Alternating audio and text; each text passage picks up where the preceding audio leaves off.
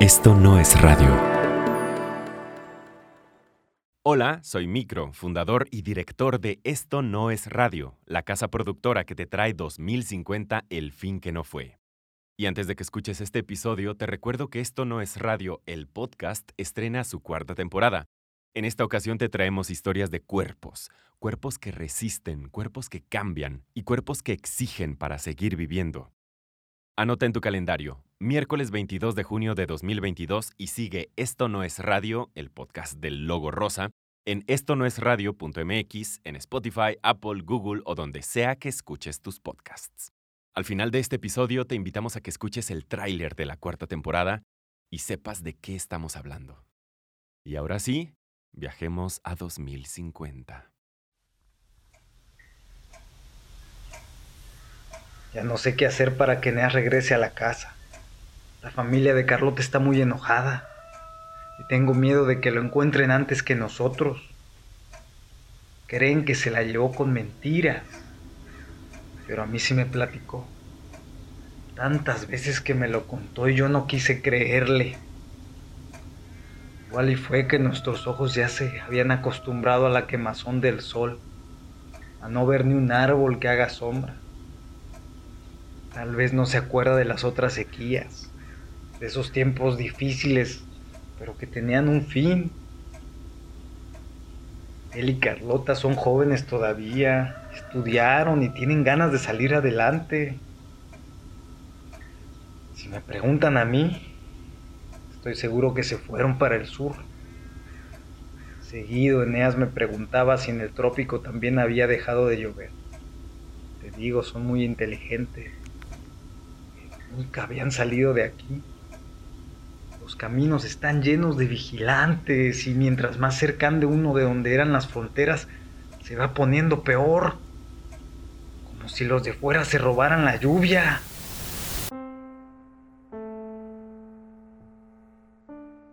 Carajo, tantos años que se quejaban de la gente que venía de lejos y ahora son los nuestros los que andan viendo cómo acomodarse allá. En fin, no llaman para mañana, le aviso a mis hermanos y nos vamos otra vez a buscarlos por la carretera. Con este calor no pueden avanzar mucho en el día. caminar de noche es más complicado que bañarse en una tina. Ni se acordó de llevarse sus botas de campismo. Y eso que le costaron sus buenas horas de trabajo, bien caras. La caravana. Estuvieron diciendo que una caravana de migrantes iba a pasar cerca de la ciudad este mes, antes que empezara la canícula. ¿Dónde se le haya ocurrido irse con ellos? Vete a saber dónde irán ya. Sus grupos no andan por los caminos regulares por miedo a los salteadores. Avanzan rápido y conocen las veredas de los cerros y despoblados. Una vez me tocó ver una columna. Debían de ser miles caminando bien temprano, apenas amaneciendo, como un kilómetro de la ciudad. Andaba yo acá en el techo cambiando un panel solar cuando los vi. Parecían una víbora inmensa, larga, silenciosa, moviéndose sobre los gatuños del llano. Pues huyendo del calor y de la falta de agua. Y es que sí, aquí en la ciudad ya van varias pipas de agua que se roban Imagínate cómo han de sufrir más al norte. Dicen que hay partes donde apenas quedan los muros de las casas, bien cocinados por el sol. En la región autónoma, cada vez hay más ciudades abandonadas. Se ha ido acabando el agua. Poco a poco se han ido muriendo los perros y los pájaros. Desde hace tiempo apenas si se ve uno que otro sopilote en el cielo. Entiendo que mi hijo haya preferido irse. Pero esta es nuestra tierra. Aquí está su familia y la familia de Carlota. ¿Qué sería de nosotros si también nos fuéramos lejos? Nuestras tradiciones, las tumbas de la familia, la casa que construimos juntos. Yo no puedo irme. No puedo dejar que mi hijo abandone todo esto. Tiene que volver a llover. Ya ha pasado demasiado tiempo. No tiene sentido que un día de plan deje de caer agua en toda la región. Voy a encontrar a Eneas y a Carlota y los voy a traer de vuelta, aunque me los tenga que echar a los hombros. Está bien peligroso y si lo que quieren es vivir juntos aquí, pueden contar con todo en lo que pueda echarles la mano. Va a llover, se van a llenar las cisternas otra vez y vamos a ver las nubes desde el porche todos juntos, verás. Hasta voy a hacer que las golondrinas aniden aquí otra vez.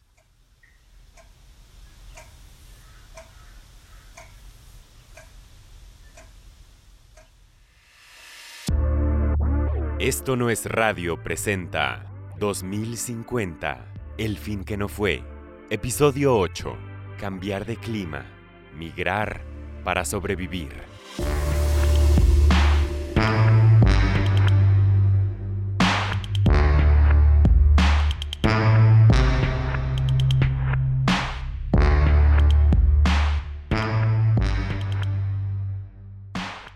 Estamos de vuelta en 2050, el fin que no fue, el podcast donde revisamos las decisiones, las acciones que se tomaron en los años de la era de la gran estupidez hace aproximadamente 30 años. Yo soy Pablo Montaño y estoy con Violeta Meléndez.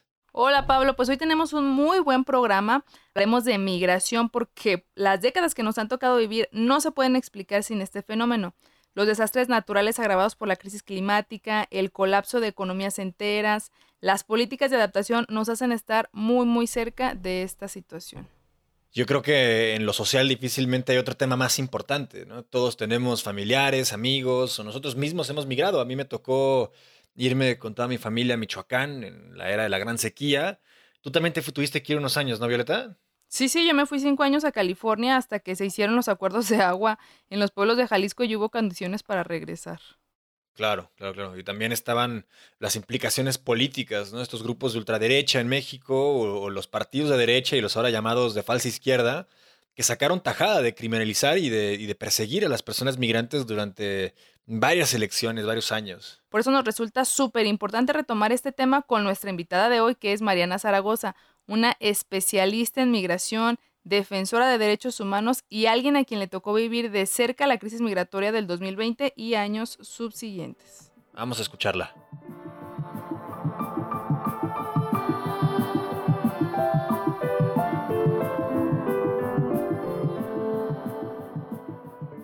Hola Mariana, nos da mucho gusto tenerte aquí con nosotros en 2050, el fin que no fue.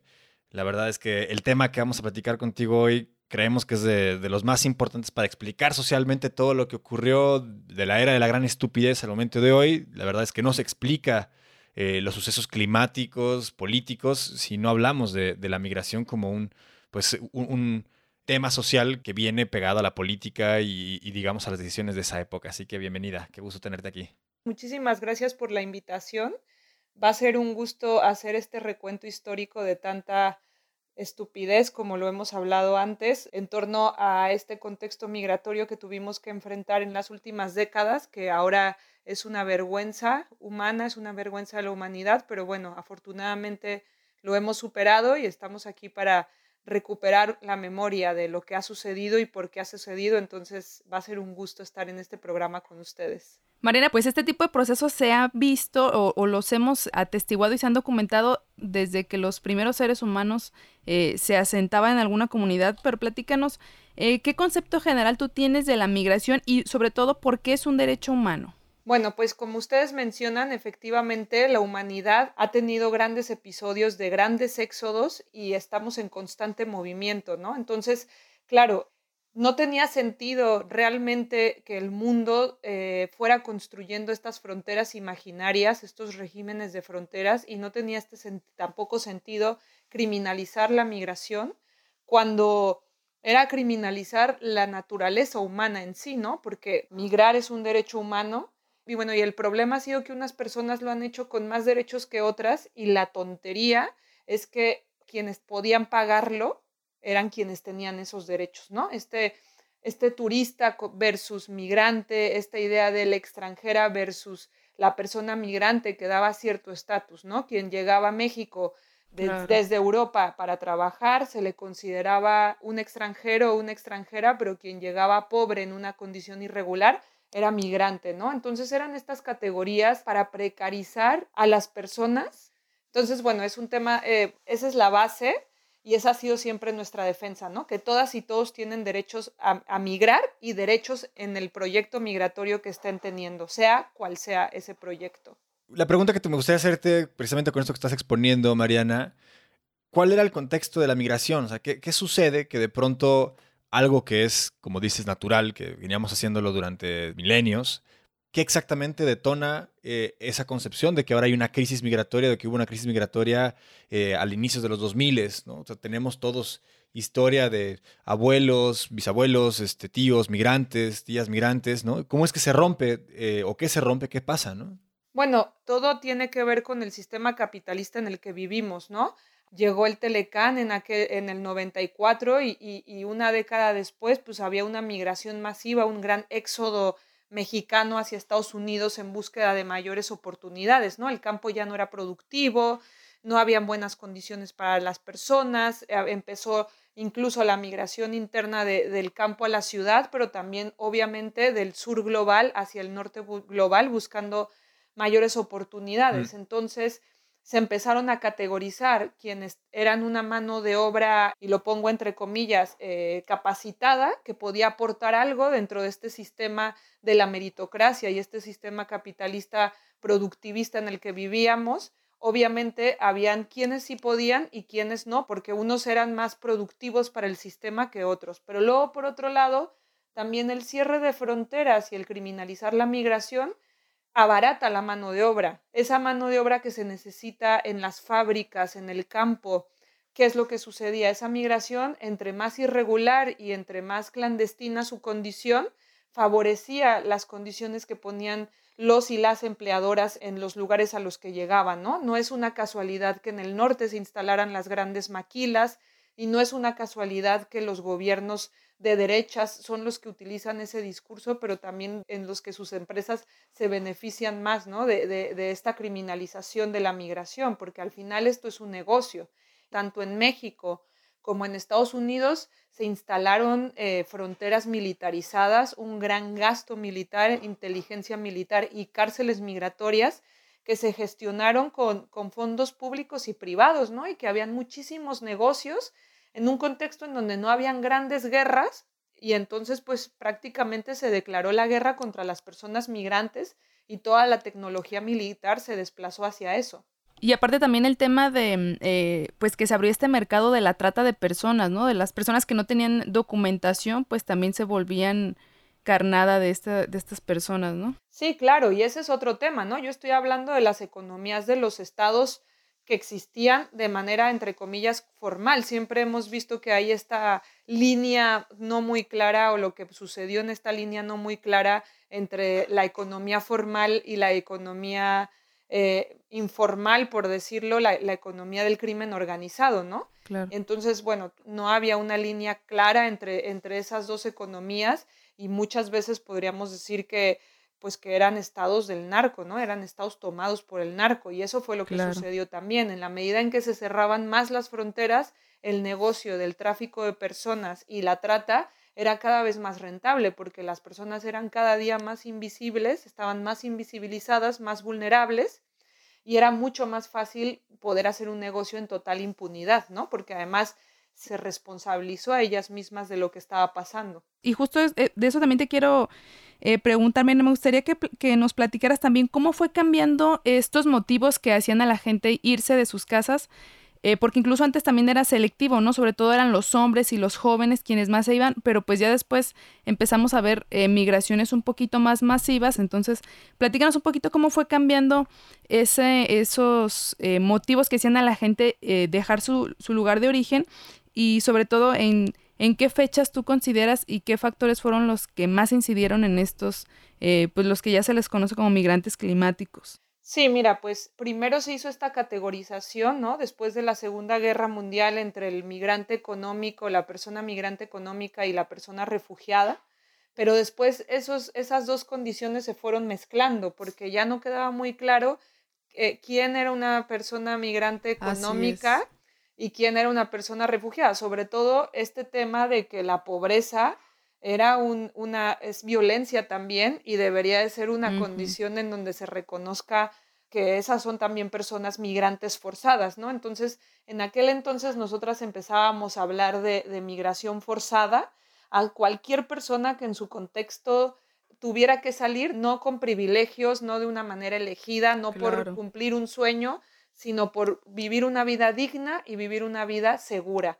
Entonces, ya para el 2020, por ejemplo, cuando acababan de pasar las caravanas del éxodo centroamericano, pues esa línea no quedaba muy clara y ya con el COVID eso se fue demostrando todavía más, ¿no? Habían un montón de personas con necesidades de protección internacional. Por ejemplo, una persona te decía que había migrado por motivos económicos, pero la realidad es que había migrado porque tanto por la extorsión de las pandillas y porque ya no le alcanzaba para pagar esa extorsión, o porque también su tierra ya no le estaba produciendo, ¿no? Porque al final habían siembras de monocultivos que estaban chupando toda su agua y que no les estaba permitiendo tener un cultivo que diera para todo el año y por eso habían huido. Y luego te decían que estaban haciéndolo para buscando trabajo, pero la realidad eran esas razones de fondo. Entonces fuimos entendiendo que la gente migraba porque los lugares en donde estaban eran ya invivibles. Ya se estaba, había una disputa entre este sistema capitalista feroz y este régimen de fronteras que estaba obligando a la gente a quedarse en lugares en donde simplemente no había ya vida. Y, eso fue ya un poquito entre el 2020 y el 2030, cada vez se iba poniendo todo peor y evidentemente no había agua eh, eh, en las regiones y estaban provocando pues desplazamientos masivos de población, sin contar todo el contexto de violencia que se tuvo que vivir en esa época, ¿no? Señalas, Mariana, el 2020 como uno de los puntos importantes, ¿no? Dentro del, contexto migratorio. ¿Juega algún papel el COVID en este caso? O sea, agrava de alguna manera la situación porque ya tenías una, un buen cultivo de crisis ocurriendo, ¿no? Y de factores y actores que estaban agravando la situación y te llega esta pandemia del COVID-19 y cómo afecta. ¿Qué, estaban las políticas ocurriendo en ese momento en México, en Estados Unidos? Eh, ¿Cuál era el planteamiento? Bueno, hay que acordarnos de varias cosas. Estaba Donald Trump en Estados Unidos buscando su reelección. Había llegado el gobierno de Andrés Manuel López Obrador y la Cuarta Transformación a México. Ya llevan un, par de años eh, al frente del gobierno y para la decepción de todo el mundo, el gobierno de Andrés Manuel había elegido cerrar sus fronteras y colaborar con Estados Unidos. Eh, fue un momento muy, muy choqueante para quienes defendíamos derechos humanos porque empezaron con un discurso de respeto a los derechos humanos de la población migrante y a los seis meses lo que sucedió fue una política migratoria mucho más agresiva a lo que había sucedido con, el gobierno anterior, con el gobierno priista de Enrique Peña Nieto y con lo que se conoció como el Programa Integral Frontera Sur. O sea, más agresivo que, con el prismo, o sea, la, de ese tamaño era la decepción más agresivo porque al final del día se dividió bastante eh, la sociedad civil. Muchos defensores de derechos humanos se fueron hacia, hacia la cuarta transformación y había como una idea de cero autocrítica y, no aceptar lo que se les estaba diciendo en ese momento en donde se estaban equivocando, ¿no? Y luego, por otro lado, crearon la Guardia Nacional, que fue terminar de militarizar la frontera y terminar de darle funciones de control y verificación migratoria a lo que en ese momento negaban que era, que es los militares y la militarización del país, ¿no? Fue una carta abierta en ese entonces a lo que estaba haciendo el gobierno de Andrés Manuel y la realidad es que nos está, eh, lo que estábamos haciendo era recrudecer y agudizar una política de seguridad que ya había dejado demasiados muertos para esa época y en lo migratorio fue una colaboración directa con el gobierno de Donald Trump y además fue una época de mucha criminalización hacia la población migrante y quienes les defienden, que se vio reflejado en las comunidades que históricamente habían acogido y habían sido hospitalarias con las personas migrantes en su tránsito, ¿no? Entonces, sí creo que fue una época muy complicada y para cuando llegó el COVID, en ese contexto se aprovechó para todavía terminar de cerrar fronteras, para tener políticas migratorias todavía más duras cientos de miles de personas se quedaron atrapadas en la frontera norte entre México y Estados Unidos, en, lo más parecido a un campo de refugiados, y las condiciones eran tremendas, ¿no? Y, el gobierno mexicano fue parte de esa política migratoria. Entonces se recrudeció el contexto en el que ya estaban las personas y desmanteló, quitó, demostró toda la, desigualdad en la que se encontraban las personas, ¿no? Y quienes ya eran vulnerables estaban en mayor vulnerabilidad y quienes estaban privilegiados o pasaron a ser más vulnerables o se enriquecieron más y su privilegio se basó en la vulnerabilidad de los otros y las otras, ¿no? Y en el caso de los migrantes, niños, niñas, adolescentes y mujeres, las cárceles migratorias estaban llenas y había COVID dentro de las cárceles migratorias y nadie hacía nada. ¿Tú llegaste a ir a una de estas cárceles o de estos campos o platicar con alguien que hubiera estado ahí? Ah, bueno, en el año 2020 incluso hubo este premio Pulitzer por un podcast que se hizo eh, sobre el, campo de refugiados de, de Tamaulipas, allá en Matamoros, y las personas que estaban en esos campos estaban en una situación tremenda porque eran personas que querían solicitar asilo en Estados Unidos, que tenían que esperar en el lado mexicano. Ahí se desmanteló totalmente el derecho a la protección internacional, el derecho internacional de los refugiados. Y ahí hubo mucha gente desaparecida mucha gente que obviamente les reclutaron para redes de trata.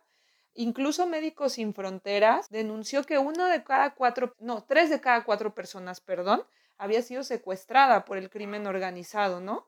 Y eso sucedía eh, bajo el amparo del gobierno federal, porque no es solo que lo ignoraban, es que dejaban que el crimen organizado hiciera solito la gestión migratoria. Eso es un crimen, ¿no?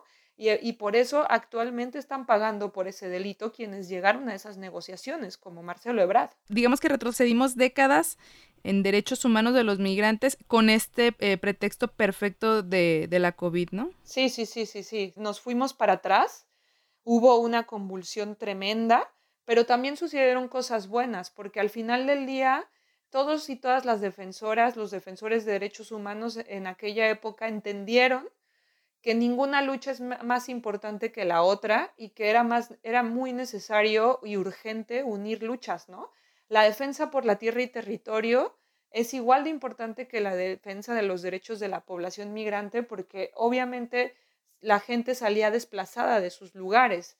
La defensa de los derechos de las mujeres, de la población LGBTI, de la niñez, todas eran luchas que se unificaban y en un contexto de cambio climático que estaba provocando desplazamientos cada vez más masivos, pues era necesario unirnos y entender que la defensa de las personas migrantes es igual de importante que el resto y que cuando se vulneran a las personas más vulnerables, al final es una cadenita que jalas y que, que si tiras va, iba, iba afectando a todas y a todas, ¿no? Y yo me quedo con eso, ¿no? Que, que en esa época hubieron grandes aprendizajes y que era una tontería lo que estaba sucediendo y lo que estaba cometiendo el gobierno. Era una aberración, era un crimen de lesa humanidad lo que sucedió en la época del 2020 con la población migrante. Que me gustaría preguntarte ahí, eh, Mariana, las vinculaciones, ¿tú dónde las trazas entre cambio climático e inmigración? ¿no? O sea, precisamente esta semana se cumplen 30 años desde el derecho que, ah, que, pegó en Iowa estos huracanes de tierra, ¿no? los incendios en California, inundaciones en Yemen, en India, eh, bueno, también estaban las plagas de langostas en el norte de África, toda este, e, esta cantidad de fenómenos que parecería que los pudiéramos distribuir alrededor de 10 años, pero que ocurrieron todos en un lapso de 3, 4 meses y que obviamente forzaron, expulsaron a mucha gente de sus, de, de sus poblaciones, de sus tierras. ¿Tú dónde dibujas esa línea? Con lo, tanto lo que ocurrió en 2020 como con lo que ocurrió después, ¿no? O sea, ¿dónde estaban esos, e, e, esos vínculos? Pues mira, justamente fue esa época que ya era insostenible. Tú imagínate, en el contexto del COVID, tanta población migrante detenida en las fronteras, esperando poder tener una oportunidad de vida digna. Habían pasado un par de años, tres años por lo menos, desde que sucedieron las caravanas la gente ya también tenía en su mente, ¿no? Que había que organizarse y había que defender los derechos por ellas mismas y, construir proyectos colectivos. Entonces ya había ahí una semillita sembrada, ya se iba viendo. Por ejemplo, para el 2019 ya por lo menos habían 25 millones de personas desplazadas eh, climáticas y el campo obviamente ya estaba abandonado, pero empezaban a haber estos grandes desplazamientos porque en las ciudades también ya la vida era invivible y eran estos catástrofes naturales que, volvían y que no, no paraban, ¿no? La, cantidad de éxodos de población, que hubo un día que dijeron, mira, esto, esta situación ya es insostenible, que, por ejemplo, eh, para el 2030, cuando Estados Unidos ya tuvo esa implosión, eh, ya el negocio de lo migratorio estaba desbordado, ya no cabían más personas migrantes en la cárcel, ¿no? Ya no cabían eh, más migrantes en los centros de detención. En México teníamos una crisis brutal también ambiental y ya no había dónde llevar ni, ni a las personas desplazadas internas ni a las personas que llegaban de Centroamérica en búsqueda de mejores condiciones y que simplemente querían cruzar México para poder llegar a Estados Unidos, pues porque ya en el norte también empezaban a moverse al sur porque tampoco habían condiciones. Entonces, en ese momento en donde todo estaba hecho un desastre y cada mes, cada dos meses había un desastre natural nuevo con unas características nuevas, evidentemente ah, se llegó a la conclusión de que ya no tenía sentido este régimen de fronteras que se había construido, ya no tenía sentido esta soberanía sobre la cual estaban basándose los discursos nacionalistas. Ya no valían porque la mayoría de la población estaba siendo desplazada, ¿no? Había más gente desplazada que viviendo de manera estable en las ciudades. Nada más los, los 10 millones de desplazados de la gran inundación, ¿no? Del 35 de la Ciudad de México, ¿no? O sea, fueron 10 millones de personas expulsadas. Sí, claro. Y por ejemplo, ya cuando llegó esa gran inundación en Ciudad de México, ya había un conocimiento de lo que había sucedido y ya se había reconocido como este gran error de que frente a la movilidad humana el rechazo y la criminalización era la opción, porque eso lo único que provocaba eran mayores problemas. Ya empezaban a haber pequeñas comunidades mezcladas, porque además era de todas partes del mundo. Si para el 2020 ya había un grave problema en México por la gestión de la población africana que llegaba, que eran miles de miles, o la población haitiana o cubana, que eran, o sea, ya era una gran diversidad de población de todas partes del mundo. Imagínate, para el 2035 las comunidades eran sumamente diversas. Y justo fue lo que sucedió. En esa diversidad entendieron nuevas formas de organizarse, nuevos aprendizajes y justamente cuando sucedió ese éxodo masivo de la Ciudad de México, ya estaban listas las comunidades transnacionales para acoger a personas, porque el aprendizaje ya estaba hecho, ¿no? Justamente el, primer paso para llegar a eso fue dejar de intentar de detener a la gente que entraba, ¿no? Que eso fue lo que por décadas estuvo haciendo y ya después vino eh, pues toda esta reforma migratoria de apertura de puertas que eh, pues sin duda marcó un parteaguas en la historia de la humanidad, no solamente porque eran más laxos a la hora de de dejar entrar a, las personas. Además, eh, el aspecto o el beneficio en los derechos humanos, ¿no? También se redujo muchísimo la trata de personas, estos abusos que sufrían los migrantes que trataban de cruzar fronteras sin papeles principalmente, ¿no? Sí, claro, es que todo fue a la par. O sea, al final del día, por ejemplo, en política de seguridad también se entendió justamente que uno de los grandes negocios era el tráfico ilícito de muchísimas cosas eh, en fronteras cerradas y que no tenía ningún sentido tener esas fronteras así, porque lo único que provocaban era crimen organizado y, mayor rentabilidad, ¿no? Y que y en realidad también hubo esta comisión de la verdad que fue destapando todos estos negocios que hacían los gobiernos que firmaban y decretaban estas políticas migratorias restrictivas, ¿no? Al final se demostró que había una mezcla de, de todo en el momento de construir políticas Políticamente hay partidos, sobre todo desde los extremos de la derecha, que aprovechan el odio, el miedo y que desde ahí construyen sus plataformas, Y que durante estos 30 años, en Europa antes, pero en México pues, a partir de, la elección del 2021 y después la presidencial del 24, empiezan a explotar esa vena del miedo y esa vena de señalar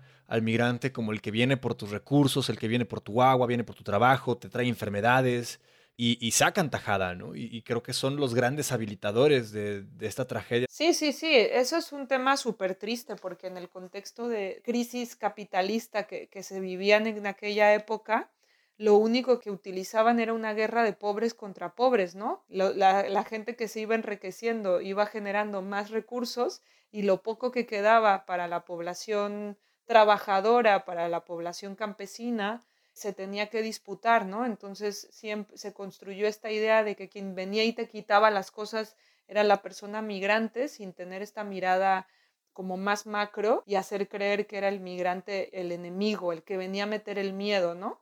Entonces, bueno, por eso mismo también fue tan importante esta unión entre movimientos para entender que no en nuestro nombre podían seguir quitándonos este, el derecho a defender los derechos de todas y todas, ¿no? Entonces fue una época muy triste porque al final se generó mucha xenofobia y sobre todo aporofobia, ¿no? Porque era el odio al pobre, porque al extranjero no se le odiaba. Al turista, claro. Una de los eh, temas históricos o de las deudas históricas que ha habido en temas de migración ha sido la perspectiva de género. Prácticamente se olvidó a las mujeres sabiendo que tenían diferencias, eh, migraban por causas diferentes. Obviamente ya, eh, como tú ya nos contaste, pues hubo migraciones ya masivas, ya hubo éxodos a causa de, del cambio climático particularmente, pero quisiera preguntarte, ¿tú consideras que ahorita ya hay una gestión de la migración con perspectiva de género y cuáles son ahorita las necesidades de las eh, de las mujeres en la migración? Bueno, sí, ha sido todo un tema, ¿no? Porque justo el elegir una política migratoria restrictiva invisibiliza la migración. Era mucho más difícil ver a las mujeres. ¿Por qué? Porque las mujeres tenían otras formas de migrar, porque eran otras formas de protegerse, ¿no? Proteger sus vidas, sus cuerpos y proteger a sus familias. También eran, eran personas con mucha capacidad de organización y mucha resistencia. Eso creo que es importante como verlo aunque sí evidentemente, eh, por ejemplo, en los éxodos del 2018 se demostró, ¿no? Eh, que habían muchas más mujeres y niñas y niños que migraban, pero que no se veían porque escogían las rutas más clandestinas. Escogían rutas pues con el traficante o escogían, por ejemplo, irse por unas rutas en donde se les vieran menos, no exponerse en el tren porque era más peligroso o tener pactos también, ¿no? Pactos sexuales hasta para poder cruzar por, por todo el país. Y luego había mucho como esta necesidad de hablar de ellas, pero se hablaba revictimizándolas. Siempre se hablaba de las mujeres migran y viven estas violencias, pero no se hablaba de qué resistencias tenían. Entonces, actualmente lo que ha sucedido justamente es que las mismas mujeres que han migrado son las que han participado en la construcción de, una gestión migratoria mucho más integral y que se les tome en cuenta a ellas y a toda la diversidad de población que, que se que construyen, ¿no? Porque también en aquellos años, en el 2020, en aquella época, había mucha gente experta de escritorio o experta en Ciudad de México que sabía muy bien hablar de política migratoria y siempre hacían estos foros y, hablaban las expertas y el testimonio que era la persona migrante, ¿no? Y en algún momento alguna defensora nos dio una lección muy fuerte en un foro diciendo que le llamaba la atención que, que quien hablaba de migración eran expertas, quienes habían estudiado, cuando las expertas en sus tránsitos y en sus proyectos eran las mismas personas, pero a ellas las ponen como testimonios. Desde ahí había como una colonialidad tremenda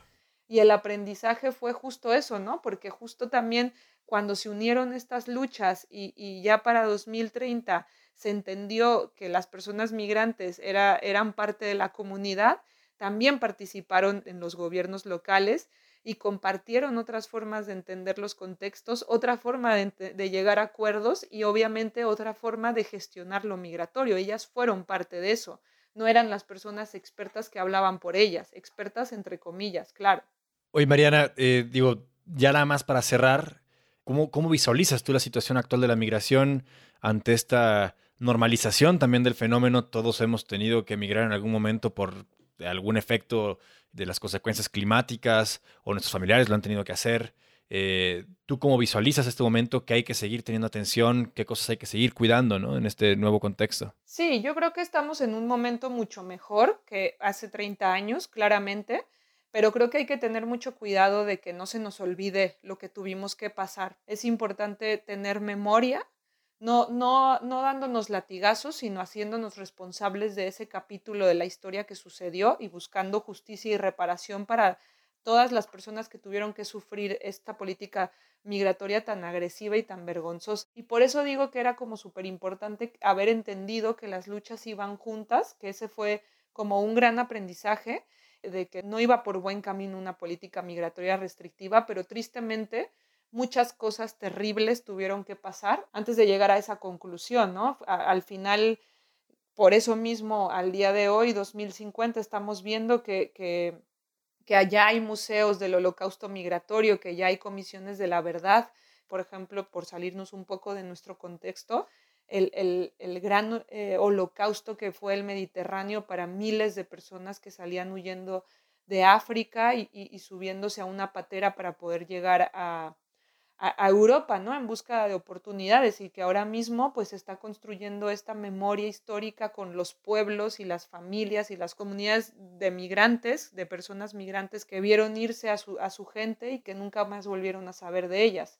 Y, ahora mismo, pues sabemos que las cárceles migratorias, tanto en México como, como en Estados Unidos, en este Estados Unidos dividido, son lugares a los que se les lleva, ¿no? A, los niños, niñas, a, las familias a ver para avergonzarnos de eso que sucedió. Entonces, yo lo que creo es que ahora estamos en un buen momento, que hay que seguir, ¿no? Promoviendo la hospitalidad. Creo que ya ni siquiera es necesario hablar de eso porque tenemos unas comunidades tan diversas y que no hay este debate de si incluir o no, sino que políticamente ya son parte de la comunidad, que lo que hay que hacer es como seguir en eso. Y creo que un tema es seguir entendiendo que la humanidad vive la migración constante, que el día en que la humanidad deje de migrar es el día en, el que la humanidad va a desaparecer. Porque vamos a seguir migrando. Siempre, claro que sí. Muchísimas gracias Mariana por tu tiempo, muy valioso tus aportaciones. Sí, gracias Mariana.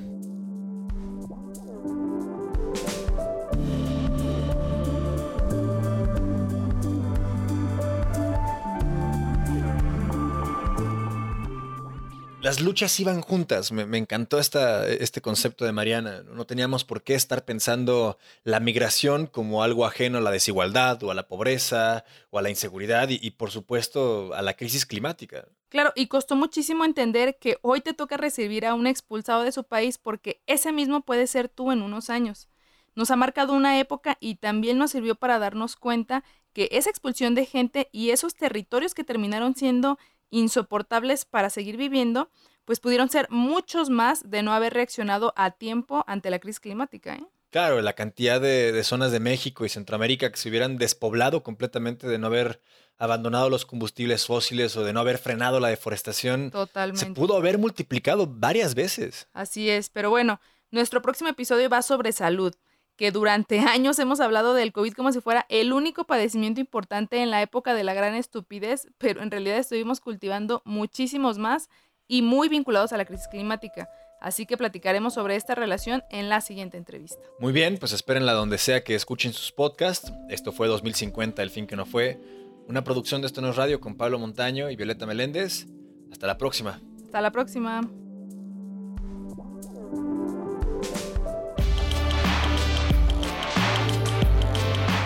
2050, El fin que no fue, es un podcast conducido por Violeta Meléndez y Pablo Montaño. El relato futurista es de Francisco Piñón y la voz es de Víctor González. La música es de Raliuga Aguilar. Lo encuentras en Instagram como Raliuga. Luis Raúl López contribuye con producción adicional. Dirección Pablo Montaño. Mitzi Pineda es la productora asociada. Diseño sonoro, mezcla y producción ejecutiva de Fernando Micro Hernández Becerra. O sea, yo. Este proyecto es apoyado por un fondo de la Fundación Open Society, administrado por el Centro para los Derechos Humanos Aplicados de la Universidad de York en el Reino Unido, Arte más Activismo contra la Represión en los tiempos de las crisis del COVID-19. Antes de que te vayas, te invitamos a que escuches el tráiler de un podcast de la familia Esto no es radio. Y suena así. Es más, se lo decimos con todas sus palabras. Ya no haga caso a Hugo López Gatel. Usted diga cuál artículo y yo renuncio a la gobernatura. Súbete la cámara, estás enseñando mucha pierna. Fuera de la tribu, el podcast de comunicación política. Aquí vamos del qué se dice. La fuerza del presidente es moral, no es una fuerza de contagio. Al cómo. No me gusta mucho el modito. ¿Y por qué? Muchos dicen que el PRI es el culpable de todo. Con Nacho Dávalos. Como partido, lo que deberías tener es una postura contundente. Y Alberto Pimienta. Donde toda la clase política está involucrada en negocios o sabe algo o fue cómplice o fue testigo. Fuera de la tribu. Un podcast de Esto no es radio. Todos los miércoles, donde sea que escuches tus podcasts.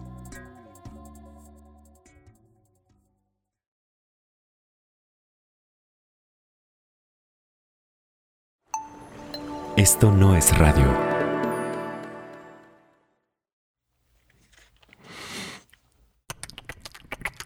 Somos cuerpos.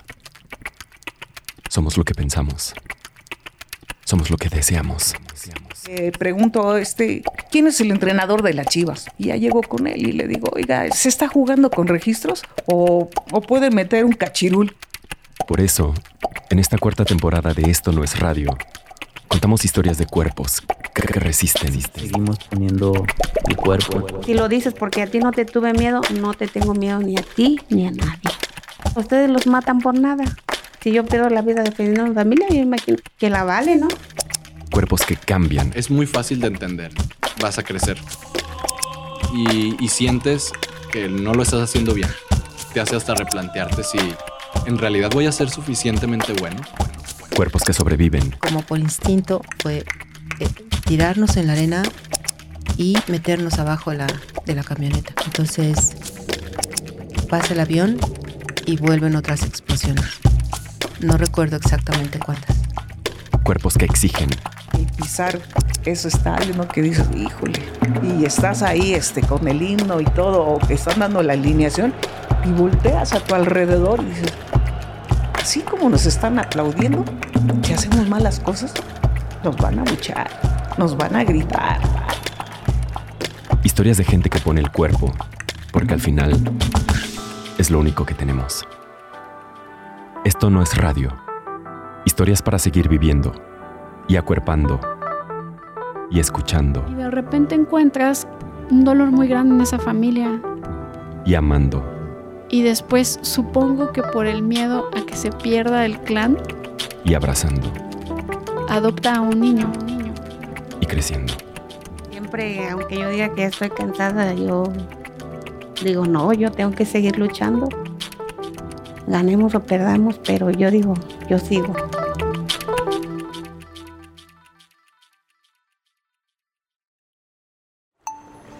Esto no es radio.